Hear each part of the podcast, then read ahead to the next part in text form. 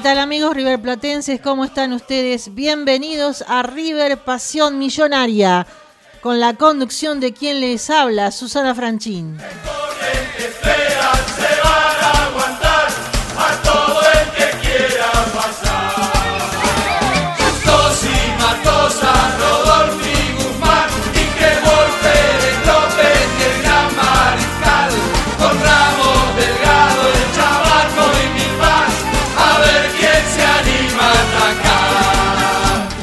Bueno, con la colaboración especial del periodista deportivo Alexis Fuma, también con el historiador Roberto Errasti y además colabora la voz del hincha, Mariana Barceló.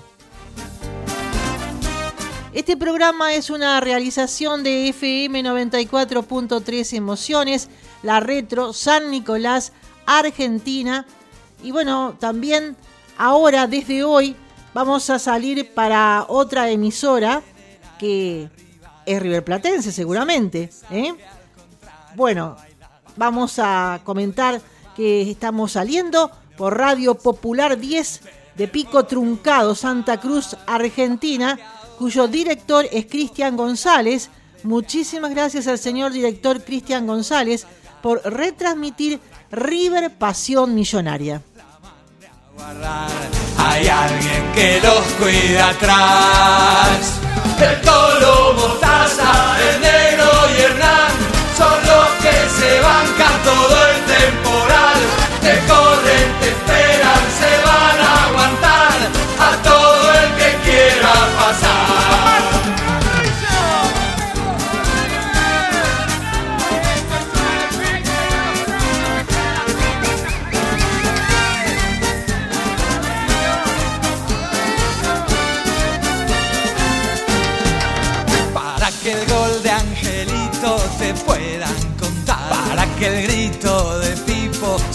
Bueno, vamos a empezar a, a- a armar este rompecabezas que lo armó River, ¿eh?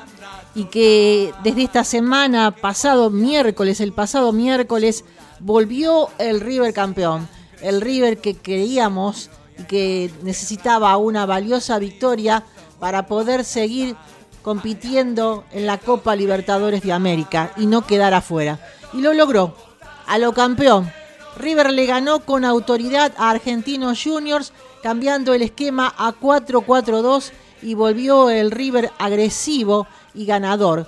Brian Romero convirtió dos goles, la nueva adquisición, y fue la figura. Además hubo otras figuras como Suárez, Armani, Carrascal, que mejoró mucho, y De la Cruz también.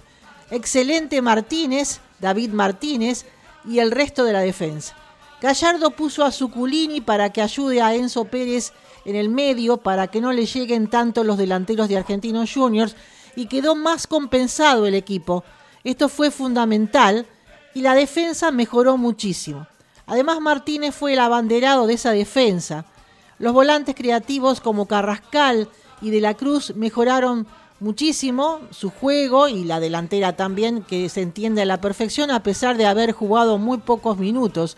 Suárez y Romero que se entienden a la perfección. ¿River encontró el equipo? Bueno, para mí sí.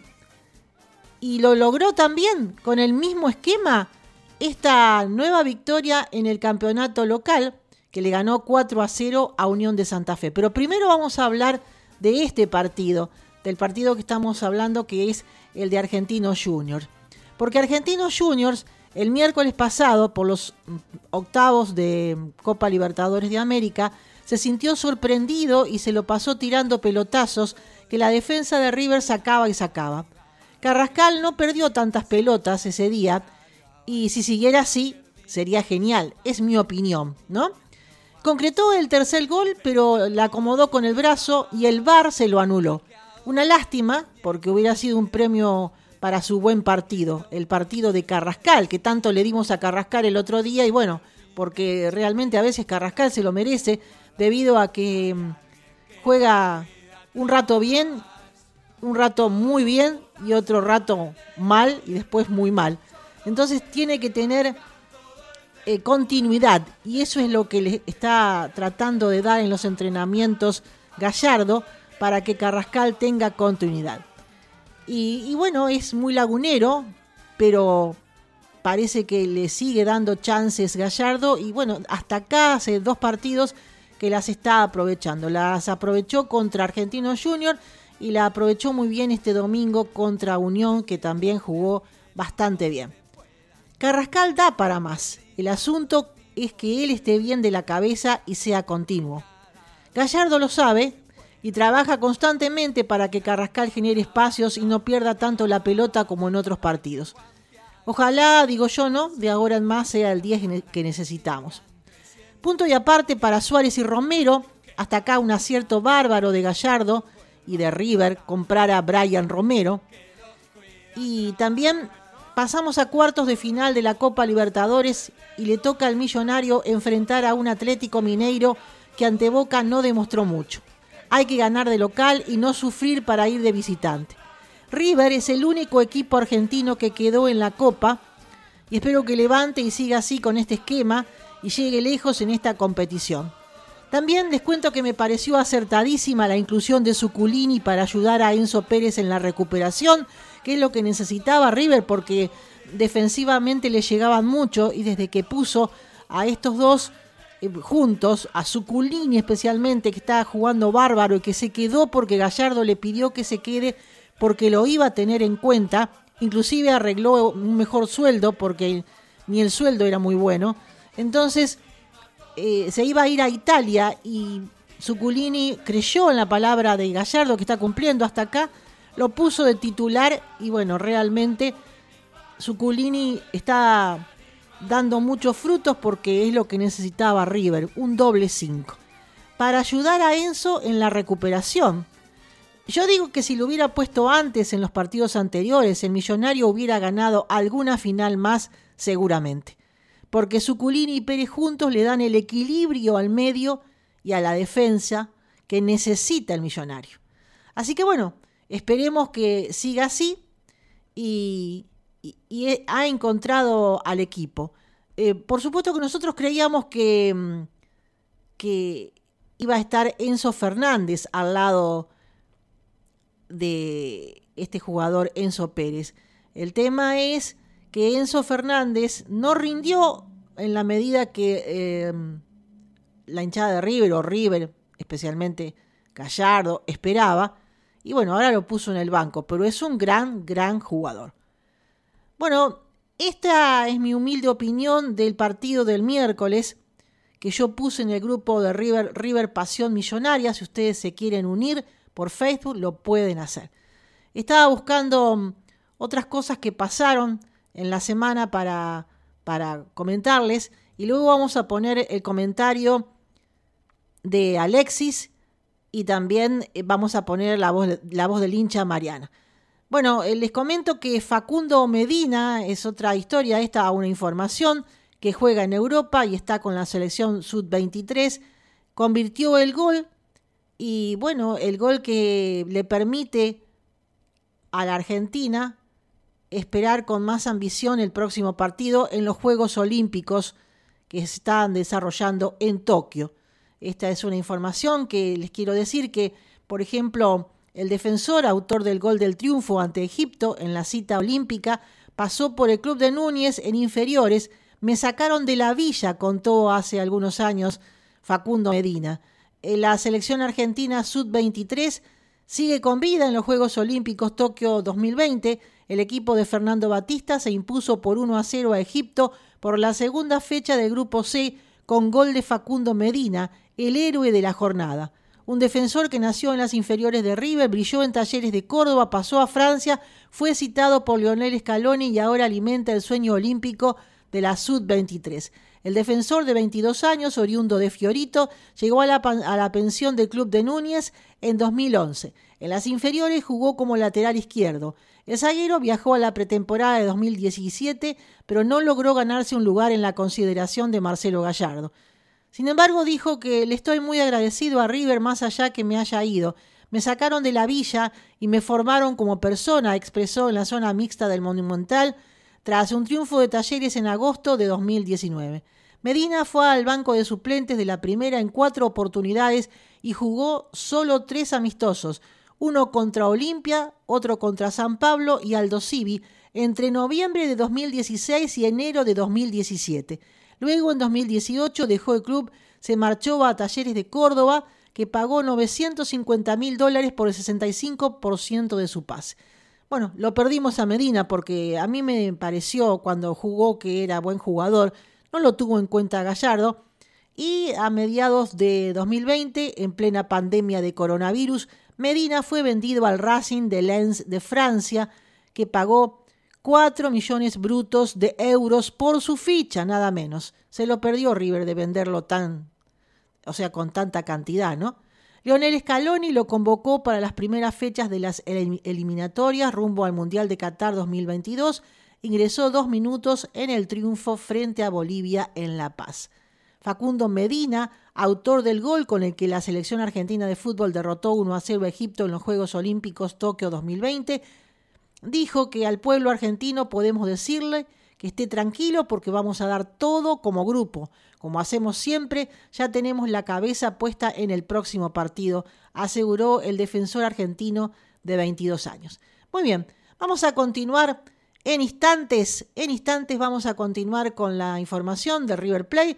Lo vamos a poner en el aire al periodista Alexis Fuma para ver, para ver qué nos dice sobre las actuaciones de River en estos partidos y, y también vamos a poner en el aire en instantes a la voz del hincha, Mariana Barceló, y también al historiador Roberto Errasti, que me va a decir qué, qué pasó un día como hoy, 26 de julio.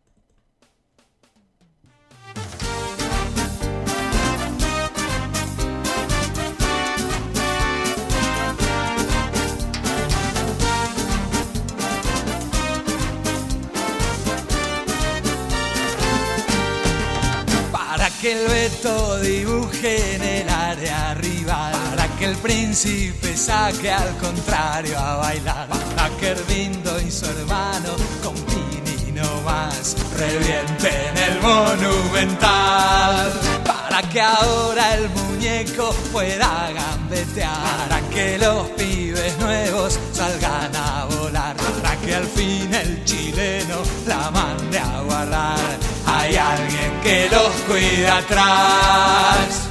El toro, mostaza, el negro y Hernán. Lo tenemos aquí a Alexis, periodista deportivo de San Nicolás, Alexis Fuma, que nos va a contar cómo vio a este River. Así de esta manera. Hola, ¿qué tal Susana? ¿Cómo estás? Muy buenas tardes, gracias por la bienvenida como cada lunes. El saludo extensivo para toda la audiencia, un gusto y un placer ser partícipe de River Pasión Millonaria. Bueno, creo que vimos un partido casi perfecto de River y uno dice casi porque siempre va a encontrar algún que otro error o alguna desatención defensiva como le ha pasado en el primer minuto del encuentro con un disparo de Kevin Zenón que bueno, bien pudo tapar Paulo Díaz. Pero a partir de allí River eh, se encargó de generar eh, juego, de distribuir bien el balón, grandes actuaciones, la figura del encuentro nuevamente Suárez sacando ese bombazo impresionante de otro partido que creemos que va a ser uno de los mejores goles del torneo, vistiéndose de asistidor como es habitual en él, dándole el pase a, Brian para, para concretar el primero y después esa genialidad de taco para De la Cruz en el tercero. Una gran actuación de Matías que va recuperando de a poco eh, ese nivel que, siempre ha mostrado en River y bueno, que esperemos eh, siga en este camino para darnos muchas alegrías. Contento por el nivel de Carrascal, ayer sí el colombiano jugó un partido muy bueno. Uno decía la semana pasada que es un gran jugador pero que no sabía si estaba para River. Quizás eh, nos podemos equivocar, lógicamente, pero no solamente nos vamos a quedar con un partido, sino que esperamos mucho más del colombiano porque, como repito, no es un mal jugador, pero bueno, le faltaba por ahí algunos eh, toques distintivos como lo tuvo en el partido frente a Argentinos entre semana y ahora en este encuentro frente a Unión. Si uno no hubiera visto el partido y dice y le cuentan que River ganó 4-0, seguramente dice que alguno de los futbolistas eh, hizo más de un gol. Pero bueno, en este caso no fue así nos pone contentos que, todos, o que bueno, cuatro futbolistas en este caso, hayan convertido cada uno su gol. Eh, contento también por la aparición sorpresiva en el área. ¿Quién iba a imaginar que Paulo Díaz llegaría allí a poder concretar el cuarto gol? Pero bueno, es, es, también parte de la confianza que le da el entrenador a cada futbolista para, para, que vaya para adelante, sabiendo que va a tener respaldo y que va a poder tener una ida y vuelta permanente y, que no está mal ir al ataque y bueno, eh, lograr lo que a todos nos, nos, gusta, ¿no? Que es el gol de, de, estos jugadores que por ahí no están tan habituados a, eh, a la hora de convertir. Eh, en líneas generales, como digo, vimos un gran partido de River, muy compacto, muy, muy preciso eh, triangulaciones por doquier. Y, nos hace bien, nos hace bien porque eh, la semana próxima pasada River había debu debutado con una pálida imagen frente a Colón, más allá de no contar con los 11 futbolistas eh, habituales titulares.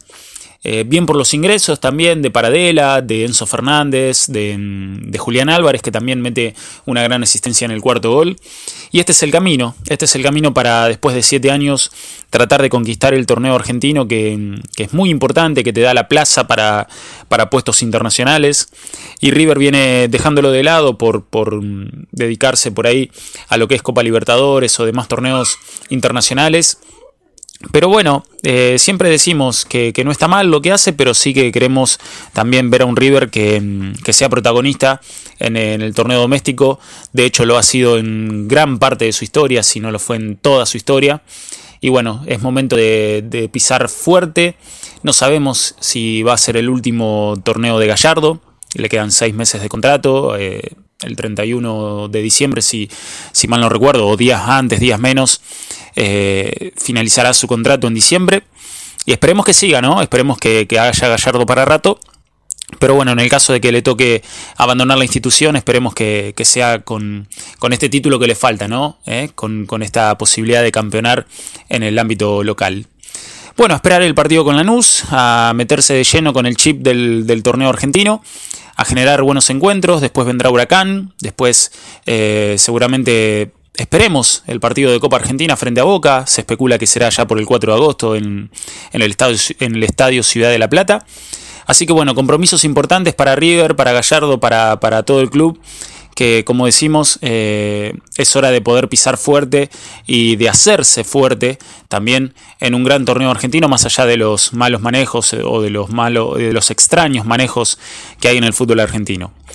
Gracias Susana por la posibilidad nuevamente, el cariño como siempre para vos, para toda la audiencia, un gusto, un placer, me siento muy orgulloso de ser parte de River Pasión Millonaria y bueno, adelante todos los hinchas de River con esta gran posibilidad que tenemos de, estar ahí en las primeras posiciones del campeonato. Hasta la semana que viene.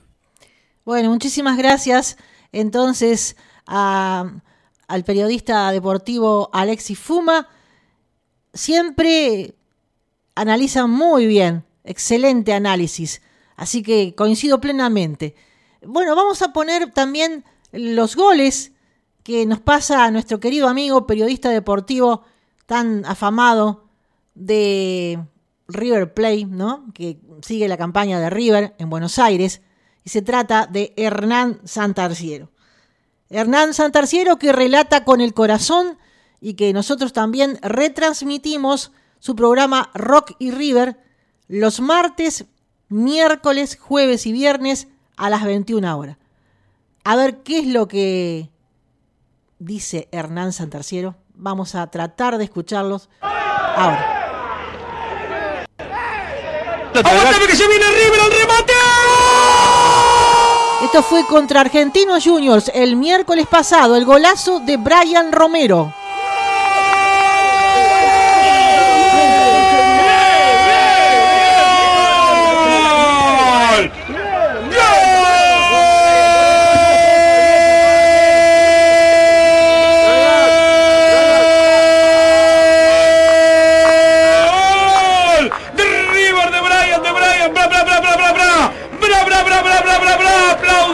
aplaudan, no dejen de aplaudir los goles de Brian Romero, que ya van a venir una corajeada de Matías Suárez, un error del pelado Quintana, afuera la media luna en la calle del medio, le dio con la parte externa del botín diestro, Brian Romero se la clavó contra la izquierda del arco de Chávez.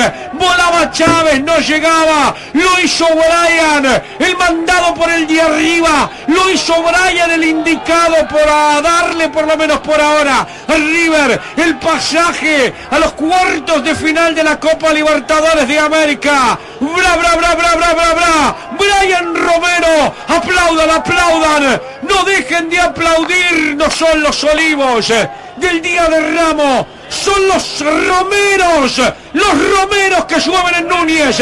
Lo gana River, River 1, Argentino 0. A los 34, Brian Romero. Sintonía monumental. Vamos con el segundo. Aguantame, aguantame, cole, cole, cole, cole, cole, cole, cole, cole, cole, cole, cole, cole, cole, cole, cole, cole, cole. ¡Gol!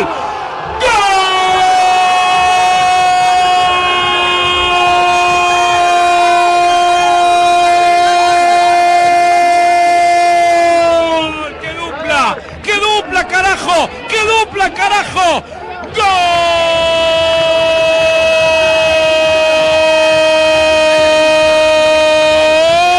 ¡Gol de River! Matías Suárez la puso horizontal después de un pase hermoso de Montiel. Apenita la tocó con la puntita del pie. Antes de que le llegue a Matías Suárez, Carrascal fue así. Créame, Enzo Pérez apenita con la puntita del pie. Carrascal a la derecha para que luego Matías Suárez se la ponga horizontal a su izquierda. Se arroje Brian Romero con los pies hacia adelante y haga que el balón pegue en la base del poste derecho y vaya a parar al fondo del arco. Muy bien, entonces ya tenemos los primeros goles del miércoles pasado y lo que vamos a hacer ahora es pasar la música y enseguida regresamos.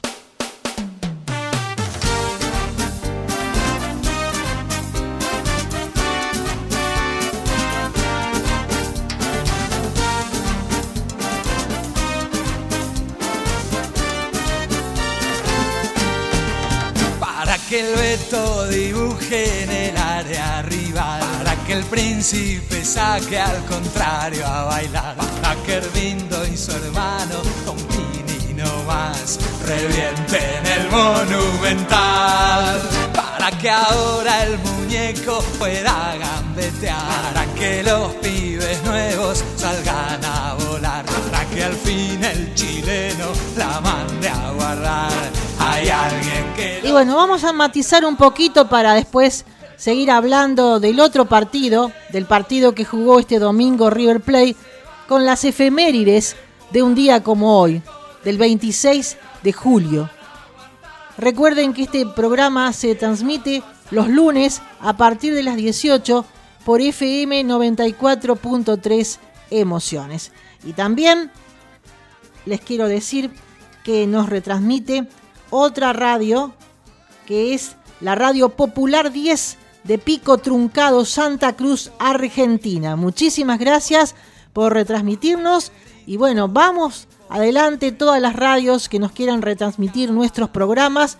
Me pueden llamar o se pueden comunicar con nosotros porque hay varias radios que ya estamos retransmitiendo algunos programas que me pidieron y se pueden comunicar al 336 468 1446. Si quieren el de River, lo pueden hacer.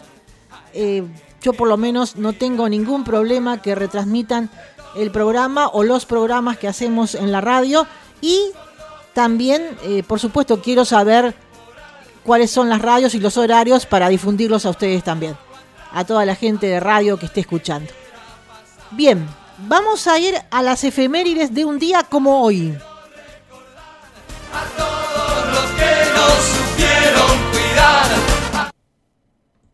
El programa de Susana Franchín, River Pasión Millonaria, eh, con las efemérides riverplatenses de una fecha como hoy, 26 de julio. Bueno, como hacemos todos los lunes, vamos a hacer un repaso por la historia riverplatense, rescatando algunos eventos ocurridos en fecha como la de hoy. Eh, vamos a ir como hacemos habitualmente por orden cronológico y vamos a elegir cuatro partidos disputados en un día 26 de julio. El primero vamos a arrancar en el año 1978, eh, justo había pasado un mes del Mundial y bueno, eh, River volvía a recuperar el Monumental, eh, que había sido cerrado a fines de 1976 para las remodelaciones y la construcción de la tribuna popular actual. luego, durante todo el año 77, River hizo local en, en la cancha de Huracán y prácticamente hasta septiembre del 78 la cancha estuvo en poder del gobierno militar. Esa noche se hizo una excepción, ya que era el partido donde River Independiente decidían quién podía ser el semifinalista en la Copa, pero hubo un 0 a 0 que hizo que se vaya a un partido de desempate que se jugaría unos días más tarde. La curiosidad de esa fecha es que las entradas que se utilizaron para ingresar al estadio eran las que se habían confeccionado para un supuesto partido de desempate en la final de Argentina-Holanda del Mundial 78. En esa época no había definición por penales en los mundiales y si Argentina y Holanda hubieran terminado empatados uno a uno, como habían terminado en los fines de los 90, no se hubieran ejecutado penales, sino que se hubiera jugado un partido 48 horas después en el mismo estadio. Como por suerte no se jugó, ya que Argentina ganó 3 a 1 finalmente la final del Mundial, eh, las entradas que ya estaban hechas se usaron para este partido. Una curiosidad solamente. Luego nos vamos a 1981, donde River eh, recibe Unión en su estadio y lo derrota con un golazo de Norberto Alonso, que si existieran imágenes eh, sería uno de los mejores goles que convirtió el Beto en, River. Esa tarde fuera uno de los últimos partidos de Ángel Labruna como DT de River y se consumaba lo que más tarde se conoció como una tradición de los dirigentes, ya que mientras la Bruna estaba en Buenos Aires, eh, la plana mayor de la dirigencia de River se reunía con Alfredo Di Stefano en Montevideo para definir lo recuerdo. quién iba a ser el nuevo DT de River a partir de los próximos meses. Una traición terrible. Más acá en el tiempo, nos vamos a 1992, eh, se juega la final para clasificar a Libertadores entre los dos campeones del año. River que había ganado el partido anterior frente a Newell 1 a 0 con el empate se clasificaba para Libertadores. Si ganaba Newells eh, había que ver la diferencia de gol. Pero bueno, no, hizo falta ya que River en el Chateau Carreras, como se llamaba el Estadio Córdoba hasta hace unos años, logra una gran victoria de 3 a 2 del equipo de Pasarela, con dos goles de Ramón Ismael Medina Bello, la gran figura de la tarde, y otro gol de Ramón Ángel Díaz de penal. River se clasifica a la Libertadores y Newell después lo lograría también ya que derrotaría en la liguilla a Vélez Arfield en la final. Y el último recuerdo es el de 1995, esa noche también por Copa Libertadores, River enfrenta a Vélez Arfield en cuartos de final de esa edición de ese año. El Vélez Arfield de Carlos Bianchi, que venía a ser campeón del mundo el año anterior. Y eh, River iguala con Vélez uno a uno con un gol conseguido por Gabriel Amato en el final del partido. La nota destacada de esa noche es que es el debut de Ramón Díaz como director técnico de River, eh, que arranca con el pie derecho, ya que en la semana siguiente River lo eliminaría al Vélez campeón del mundo de Bianchi, mm, demostrando una paternidad que mantuvo siempre, salvo un par de partidos, eh, de Ramón Díaz sobre Carlos Bianchi como director técnico. Esos son los recuerdos de, un día como hoy, 26 de julio, eh, haciendo referencia a la rica historia riverplatense. Bueno, muchísimas gracias Roberto Errasti con las efemérides de un día como hoy. Vamos a hablar de algunas mm, cosas importantes que están pasando en las últimas horas. Por ejemplo, Augusto Batalla firmó su contrato con San Lorenzo. Menos mal, ¿eh? porque hace rato que estaba insistiendo eh, batalla para irse a San Lorenzo, un club grande, un club que creo que va, le va a dar grandes satisfacciones. Batalla es un chico que ha madurado muchísimo y creo que va a andar muy bien en San Lorenzo. El ex arquero de River Plate dejó Chile, estaba jugando a préstamo en Chile, y tal como se venía comentando en las últimas semanas, se sumó a préstamo por 18 meses a San Lorenzo de Almagro peleará por un puesto con Sebastián Torrico. Augusto Batalla, uno de los tantos arqueros que sacó River de sus inferiores, ya tiene nuevo club, regresará al fútbol argentino, donde además de River Plate defendió los colores de Atlético Tucumán y Tigre. y donde regresa a un grande, a San Lorenzo. Será un muy buen desafío para el arquero que viene de tener un gran semestre en O'Higgins de Chile. Este lunes, el pibe de 25 años firmó su contrato con el Ciclón. El mismo será a préstamo por 18 meses sin cargo y tendrá una opción de compra de un millón de dólares por el 80% del pase. Poca plata, ¿eh? Un millón de dólares. Poca plata para lo que se maneja en el ámbito deportivo, futbolístico, ¿no? Porque si fuera para nosotros sería fantástico. La realidad es que Augusto Batalla tuvo la difícil tarea de reemplazar en el arco a Marcelo Barovero, toda una gloria de River que había sido vital para la obtención de la Copa Libertadores 2015. A mediados de 2016, entonces Barovero emigró a México y el muñeco Gallardo le confió el puesto a Batalla, que por entonces tenía apenas 20 años recién cumplidos. Su andar en Núñez estuvo marcado por algunos errores y aciertos, que pudieron costar caro los errores, sí, pero también es importante destacar que el puesto de arquero es muy ingrato y que el pibe tuvo el valor de calzarse el buzo que dejó vacante Barovero siendo muy joven. Y bueno, ¿cómo siguió la carrera de batalla? En 2017 se produjo el regreso de Germán Lux al arco de River, por lo que Batalla perdió terreno en la consideración de Gallardo y a comienzo de 2018 fue cedido a préstamo a Atlético de Tucumán. Luego, en la misma condición, a Tigre. En 2019 vivió su primera experiencia internacional al representar los colores de Unión La Calera y en 2020 fue cedido a O'Higgins, club en el que mostró su mejor nivel. Ahora tendrá el desafío de regresar al fútbol argentino y representar a uno de los clubes más importantes del país. Batalla competirá por un puesto, como les dije hace un rato, con Sebastián Torrico, un emblema de San Lorenzo. Muy bien, mucha suerte Batalla, se la merece, me parece, tiene grandes condiciones. Lo que pasa que en River era muy pibe y le costó. Bueno, vamos a otra información. Una baja por lesión para el duelo ante Lanús.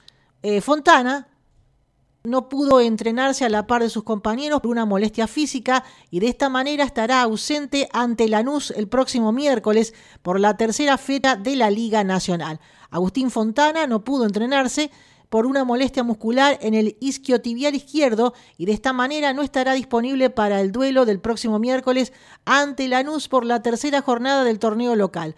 El ex atacante de Banfield se realizará estudios para determinar el grado de su lesión, aunque se estima que no sería un desgarro, por lo que en unos días ya podría estar entrenándose junto al resto del plantel. El delantero, que realizó una muy buena pretemporada y que ganó un lugar en la consideración de Marcelo Gallardo, se quedó afuera del banco de suplentes en el partido ante Unión por esta molestia que se presentó el sábado en el entrenamiento. El muñeco sabe que se viene un calendario cargado de partidos y que necesitará de todos sus jugadores, ya que River Plate se encuentra en plena competición de la Liga Profesional, la Copa Libertadores, que es el único que quedó vivo, vamos a decir, en Copa Libertadores, y se va a enfrentar al Atlético Mineiro.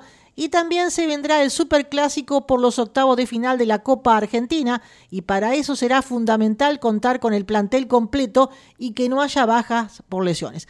A propósito de eso, eh, Gallardo apuró un poco a los dirigentes para que definan cuándo se va a jugar por los cuartos de final, eh, a ver, el tema de la Copa Argentina, River Boca o Boca River. Entonces eh, parece que ya se, están reuniendo para definir ese tema. Se decía que iba a ser el 4 de agosto. Vamos a ver si se cumple esa información o no. Bueno, vamos a pasar a otra cosa, al otro partido, pero tengo más información, por ejemplo la de Driussi. Eh, se despidió del Zenit y su futuro ya está en la MLS. No viene a River lamentablemente eh, Sebastián Driussi es uno de los tantos hijos del semillero riverplatense que parecía que iba a llegar a River Plate a préstamo, pero claro, eh, el club ruso Zenit lo quería vender o lo quería prestar en una suma muy considerable que River no está en condiciones de afrontar.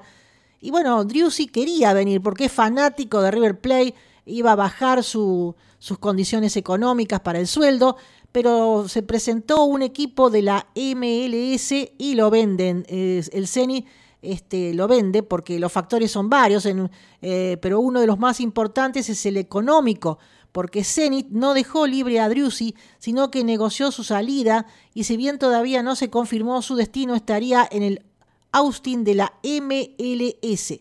Sería iluso pensar que cualquier club del fútbol argentino puede estar al mismo nivel que un club de la MLS para negociar la salida de un jugador. De más está decir que lo mismo corre a la hora de ofrecerle un contrato a cualquier futbolista. En la Liga de Estados Unidos se paga en dólares, en Argentina en pesos y con el valor del dólar con topes. Por lo que venir a la Argentina no es nada sencillo.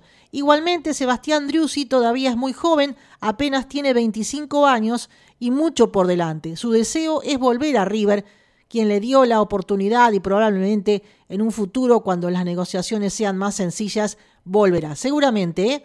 bueno, sin dudas que Driussi es un jugador eh, fabuloso y tenía muy ilusionada la hinchada River Platense, pero bueno, Hoy en día lo que prima es el dinero. Vamos a ir a una pausita musical y enseguida volvemos.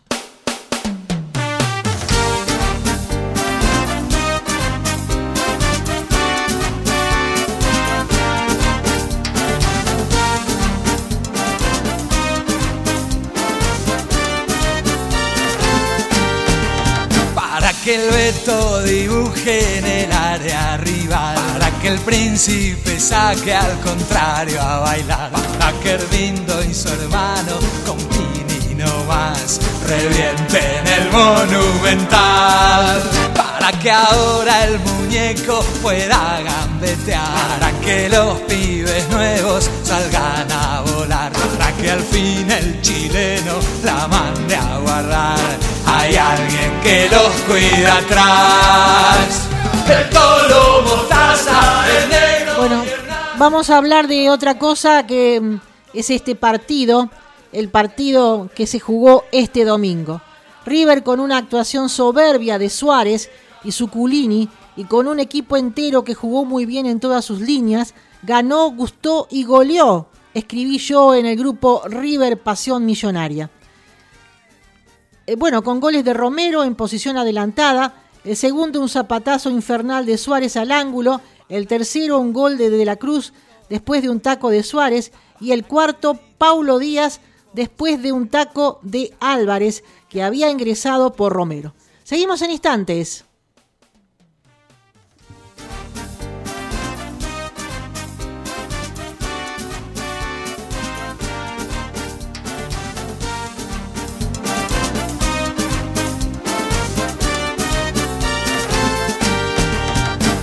Que el Beto dibuje en el área rival, para que el príncipe saque al contrario a bailar, para que y su hermano no más revienten el monumental, para que ahora el muñeco pueda gambetear, para que los pibes nuevos salgan a volar, para que al fin el chileno la mande a guardar hay alguien que los cuida atrás.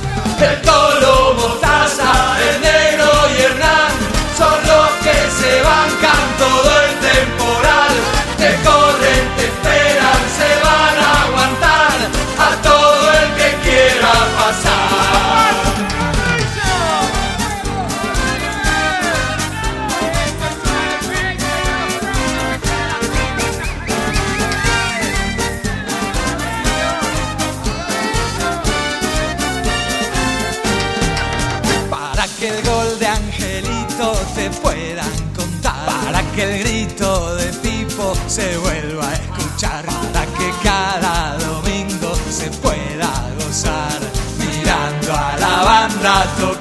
Seguimos entonces, como les decía que River ganó 4 a 0 con una actuación soberbia de mm, Suárez.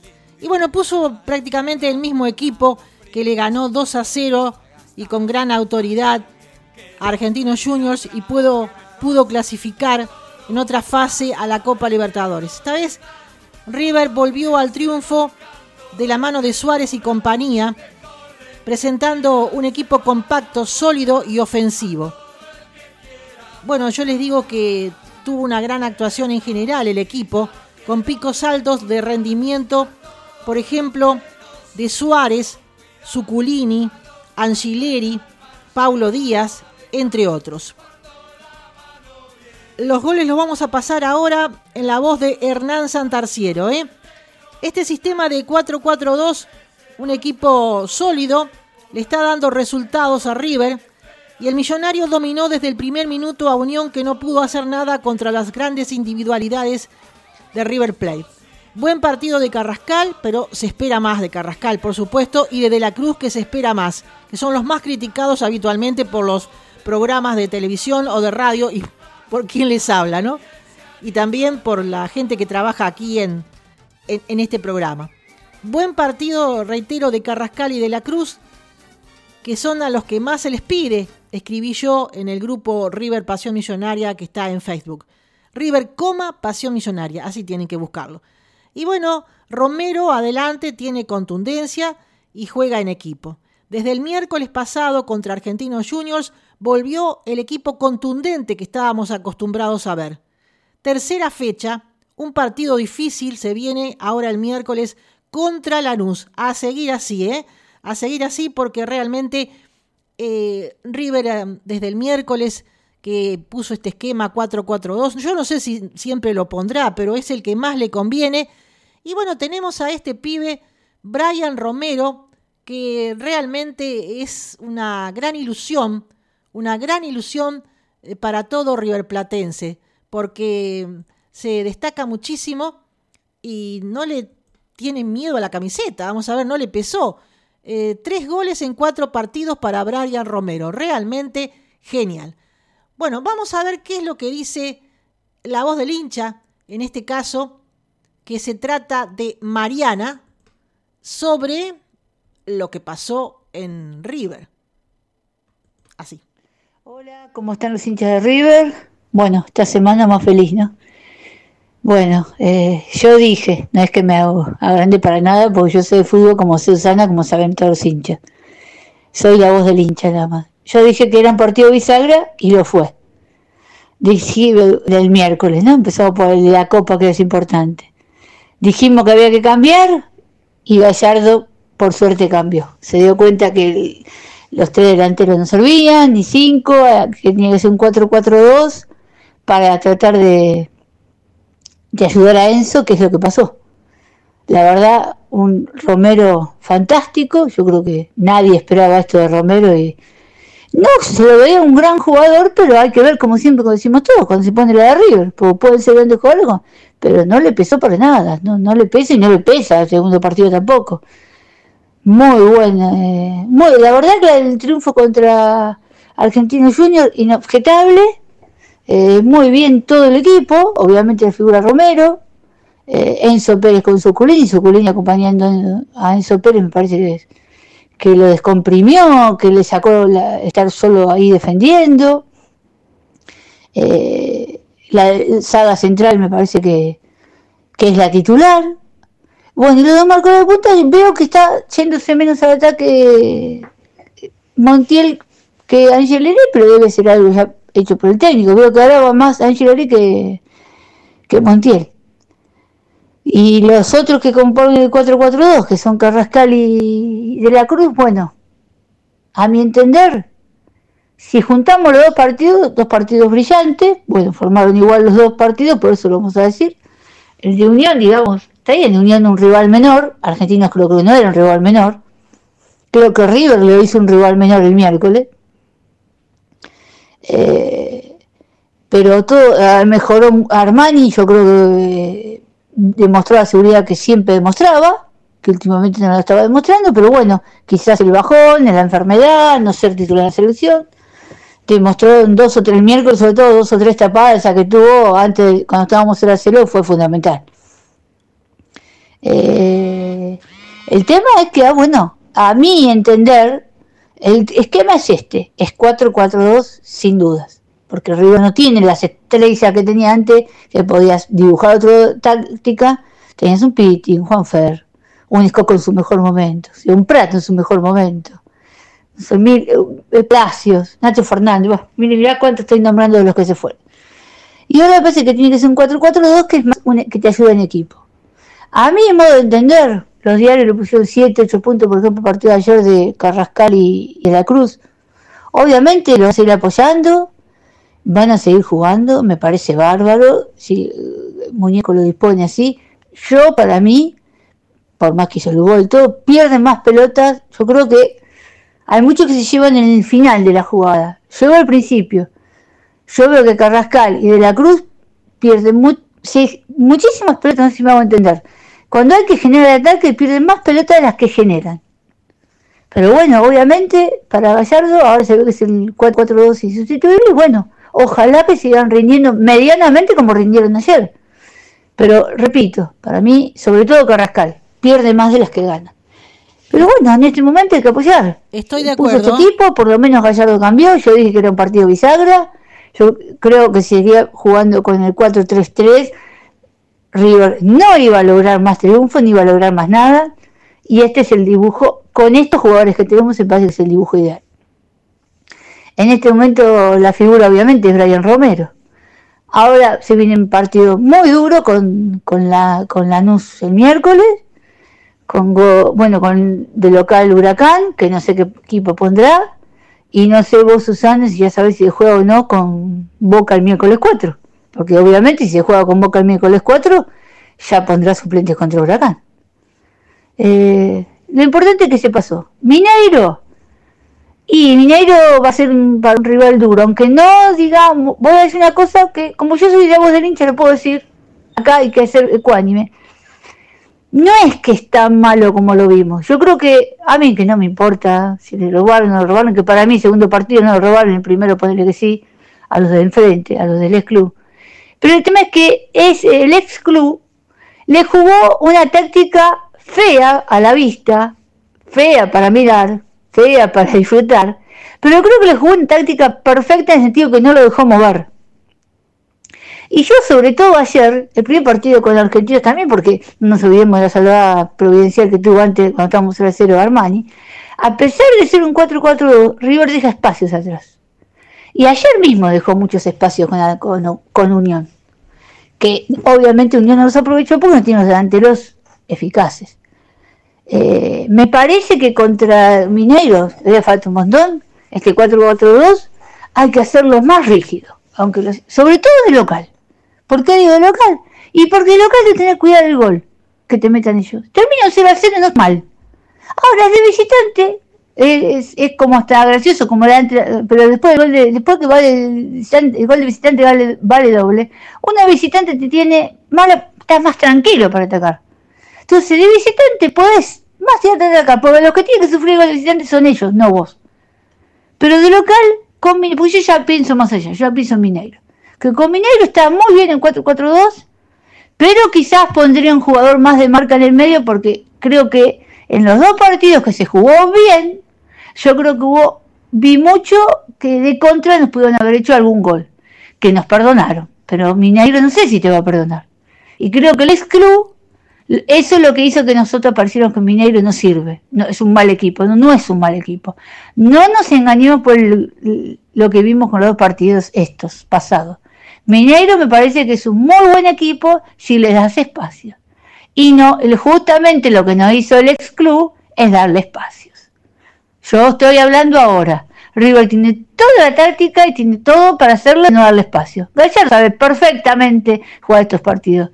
Vieron cuando yo decía que no es que yo soy más Gallardo, obviamente Gallardo es el mejor de la historia, pero vieron que había que cambiar, vieron que no se podía jugar contra el delantero, vieron que había que poner un 4-4-2 y todavía lo digo, para el torneo local, este 4-4-2, bien, para mí, contra Argentina, un equipo argentino todavía, para mí, contra un equipo como Mineiro, le pongo un 4-4-2 más estricto todavía. Yo, yo saco a Carrascal o de la Cruz. Seguramente ponerle un Carrascal, que de la Cruz, porque de la Cruz es más obediente para marcar y todo. Carrascal no. Y Carrascal te puede perder una pelota y puede hacer desastres. Esa es mi opinión. Yo también. ¿Querés dejarlo para el torneo local? Sí, para la Copa no. Pero en realidad, bueno, nada más que felicidades a estos dos partidos, felicidad que pasamos. Se mejoró muchísimo. Fue el partido bisagra que yo dije. Ahora tenemos un partido para ver dónde estamos parados, porque la NUS está jugando muy bien lo tiene a San con 41 años que parece inoxidable, pero bueno, es inoxidable en la Lanús. No digamos después si nos hace goles que solamente a nosotros, porque la verdad está metiendo goles todos los partidos. Así que veremos el miércoles dónde estamos parados. Eh, después el domingo veremos si jugamos con titular suplente. Y bueno, y hablaremos la semana que viene si nos toca, si ya jugaremos con no. Muy bien. Entonces ya tenemos a Mariana hablando de este presente millonario. Y lo que vamos a hacer ahora es pasar los últimos goles que faltan, los cuatro, que River concretó ayer, pero que son geniales. El, segundo de Suárez es un golazo impresionante al ángulo. Pero vamos a informar un poquito más y ya nos vamos despidiendo. Tenemos la noticia de Tomás Gutiérrez, que es el hombre de la reserva. Eh, tiene un aspecto, es juvenil, pero tiene un aspecto de un hombre grande. Un morocho colombiano, eh, con barba, eh, parece un, hombre muchísimo más grande. Eh, bueno, a ver qué tenemos por aquí. Tomás Gutiérrez, ahora más cerca de la continuidad en River. Bueno, luego de no haber llegado a un acuerdo en un primer momento y de entrenarse en soledad por su cuenta, ahora cambió el panorama y está cerca de arreglarse la firma de contrato para su continuidad en River Plate. La novela de Tomás Gutiérrez ya empieza a terminar y mm, esta semana sí parece ser la definitiva. El defensor juvenil colombiano todavía no firmó su primer contrato con el club debido a grandes diferencias que existieron en las negociaciones y que lo llevaron a entrenarse estos últimos días por su cuenta pensando que ya iba a quedar con el pase libre y hasta arreglar su llegada a San Lorenzo. Pero en las últimas horas todo dio un vuelco inesperado, donde las chances de jugar en el equipo de Boedo se disiparon y a la vez avanzaron de buena manera la charla entre el futbolista de 21 años y la dirigencia riverplatense para llegar al tan ansiado acuerdo. Mientras Gutiérrez sigue trabajando por su cuenta a la espera de una solución, ¿qué fue lo que ocurrió para que se encienda el conflicto en su momento, diferencias económicas que parecían insalvables entre ambas partes, sabiendo además que River tiene la obligación antes del 30 de noviembre de hacerlo firmar su primer vínculo para que no quede libre. Cabe destacar que si bien la situación se encuentra bastante encaminada para la firma y la continuidad del marcador central, todo podría consumarse desde los papeles luego del 31 de agosto, ya que a partir de esa fecha Gutiérrez dejará de ocupar cupo extranjero, ya que cumpliría 30 meses como jugador de divisiones inferiores. De todas maneras, se espera que antes de fin de semana el colombiano vuelva a entrenarse con sus compañeros en la reserva. Ojo que la reserva de River, tanto como la de Boca, que tanto la alaban por un empate, que, bueno, son buenísimas, ¿eh?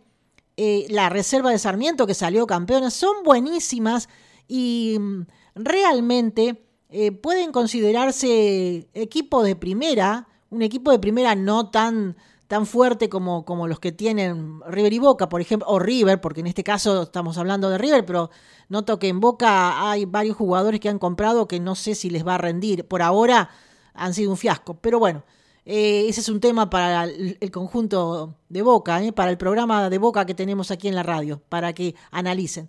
Eh, la historia es que esta reserva de River es muy muy buena y de ella han salido cinco o seis jugadores que ya están en primera y que ha tenido Borrelli que sumar más jugadores para eh, rellenar, vamos a decir, la reserva, porque de ahí se llevó a varios a primera, que están entrenando en primera, em, destacados, como por ejemplo Tomás Lecanda, eh, Biafore, bueno, muchos chicos que en su momento le han dado satisfacción a la reserva y que le ha dado satisfacción a River también en algún partido contra Boca, contra este, Independiente Santa Fe, eh, bueno, jugaron varios de la reserva y la verdad que están entrenando 5 o 6 con River que ya son de primera. Entonces, la reserva tuvo que sumar a algunos jugadores de las divisiones inferiores para completar. Por eso yo digo que son muy importantes los jugadores de reserva actualmente en River Plate. Bueno, vamos a hablar por último de Brian Romero, el refuerzo de River que superó a Borré. El delantero del Millonario llegó a un gol cada 94 minutos y batió el promedio de gol de Borré en su arranque. Sin embargo, Escoco continúa como el mejor inicio en el ciclo gallardo. La llegada de Brian Romero a River por 3 millones de dólares asombró a propios extraños tras el vacío que ocupaba la salida de Rafael Santos Borré al fútbol alemán. Pero la presentación del delantero fue a puro gol, con un promedio por tanto que supera a Borré. Lucas Alario, máximos goleadores en el ciclo Gallardo y Lucas Prato. Bueno, en su primer encuentro con River Plate, el delantero con pasado en defensa y justicia había asistido a Matías Suárez en el 1 a 1 contra Argentinos Juniors por los octavos de final de la Copa Libertadores. Pero en la revancha volvió a ser clave en la clasificación del millonario a la siguiente instancia con un doblete que ya lo hemos escuchado en la voz del periodista deportivo Hernán Santarciero de Capital y anotó su tercer gol bajo las órdenes de Marcelo Gallardo a los 12 minutos de la etapa inicial contra Unión por la segunda jornada de la Liga Profesional. En los 283 minutos que lleva disputados, el promedio de gol lo sitúa en un tanto cada 94 minutos, mientras que el Pipa tardó 7 encuentros en llegar a esa cifra. Borré demoró una docena de partidos y el Oso Prato necesitó de solo 4 para convertir su primer gol con esta camiseta. Prato es pretendido por Vélez, Prato ya quedó libre el lunes de River Plate y es pretendido por Vélez y Gimnasia. Eh, pero Vélez está ahí eh, insinuando que lo quiere, lo quiere ya, aunque esté recuperándose de su lesión. Ojalá que le vaya bien al bueno de Prato. Bueno, Ignacio Escoco es el único que supera a Brian Romero en River por el momento. El inicio de Brian Romero en River con tres goles en 283 minutos en el Millonario superó a los principales goleadores del ciclo comandado por Marcelo Gallardo, pero la marca de Ignacio Escoco continúa en vigencia para los próximos refuerzos de la institución. Nacho también necesitó de cuatro partidos, al igual que Romero, para llegar a sus tres goles, pero lo hizo en 234 minutos, mientras que Romero lo hizo en 283 minutos. Esto fue frente a Guaraní por la ida de octavos de final de la Copa Libertadores 2017. Se ausentó en el marcador durante la revancha, mientras que anotó Escoco dos goles contra Temperley y Banfield, con un promedio de gol que elevó a un tanto cada 78 minutos. Increíble lo de Escoco y lo de Romero, fantástico también. ¿eh? Nos vamos yendo entonces con todas las informaciones al día prácticamente y vamos a ver si tenemos más información. Sí, se retiró Pisculici. Pisculici es un jugador que le dio muchos frutos a River y que se arrepintió en un momento al irse de River porque no lo tenía en cuenta Gallardo o no lo ponía mucho de titular y también Gallardo después pensó por qué también, ¿eh? ¿Por qué no lo puso más? Y bueno, no estaba pasando por un buen momento y, esas son esas cosas que Pisculici no aguantó y, y, se quiso ir. Pero es un enorme jugador que se retiró del fútbol y que le da las gracias a River también y que en River quedó en el corazón de los hinchas porque hizo un famoso gol en la Copa Sudamericana que lo sacó afuera a Boca y que River siguió avanzando y salió campeón. Y entre tanto que jugó muy bien. Nos vamos a despedir entonces con un gol. A ver, elegimos uno que nos mandó el señor eh, Hernán Santarciero. Nos despedimos con este gol. Será hasta la próxima. Que la pasen muy bien.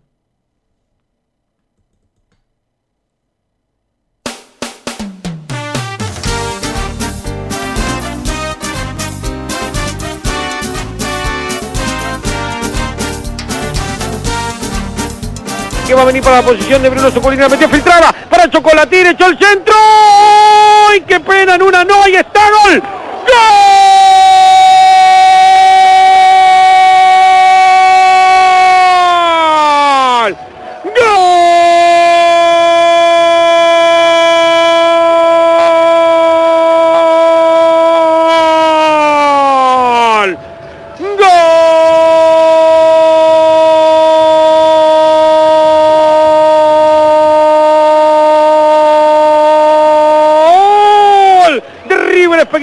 Jugada. Bruno Suculini atento, la metió filtrada para que llegue Chocolatín de la Cruz. A la carrera metiéndose en el área, la metió de zurda. No llegaba Romero y desde adelante la jugó hacia atrás Matías Suárez. La sociedad de los poetas vivos son Matías Suárez y Romero. Brian Romero de diestra la mandó a guardar. Arriba de Moyano contra la izquierda. A los 11 minutos pasaditos del primer tiempo el Puma. El Puma, como lo bautizó Pablito Fernández. A Brian Romero para River. Es infalible el Puma que nos hace acordar a Morete. Señores, Brian Romero para River. River 1. Frente a Unión de Santa Fe aquí en el Estadio Monumental. River 1. Unión 0. Sintonía monumental.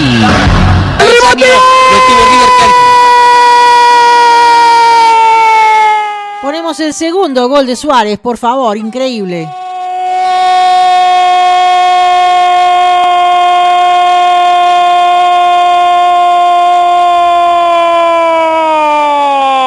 ¡Gol!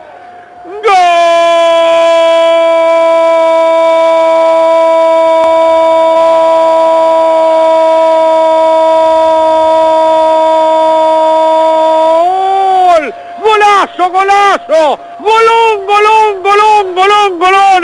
De Matías Suárez del Cordobés de la Falda. ¡Que viva el rey, señores! La puso donde nadie puede. De afuera del área con la parte interna del botín diestro. El mejor jugador del fútbol argentino. Los que me dicen, ¿por qué le levantás tanto la vara? Vengan ahora.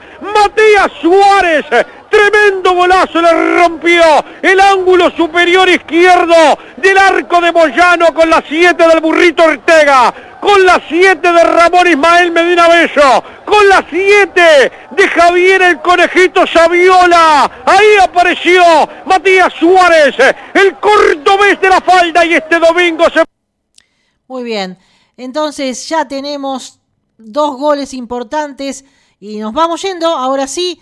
Muchísimas gracias a la gente de Radio Popular 10 Pico Truncado Santa Cruz, Argentina, que nos está retransmitiendo River Pasión Millonaria los lunes de 18 a 19 aquí por FM 94.3 Emociones, La Retro, San Nicolás, Buenos Aires, Argentina. Hasta el próximo lunes, que la pasen muy bien.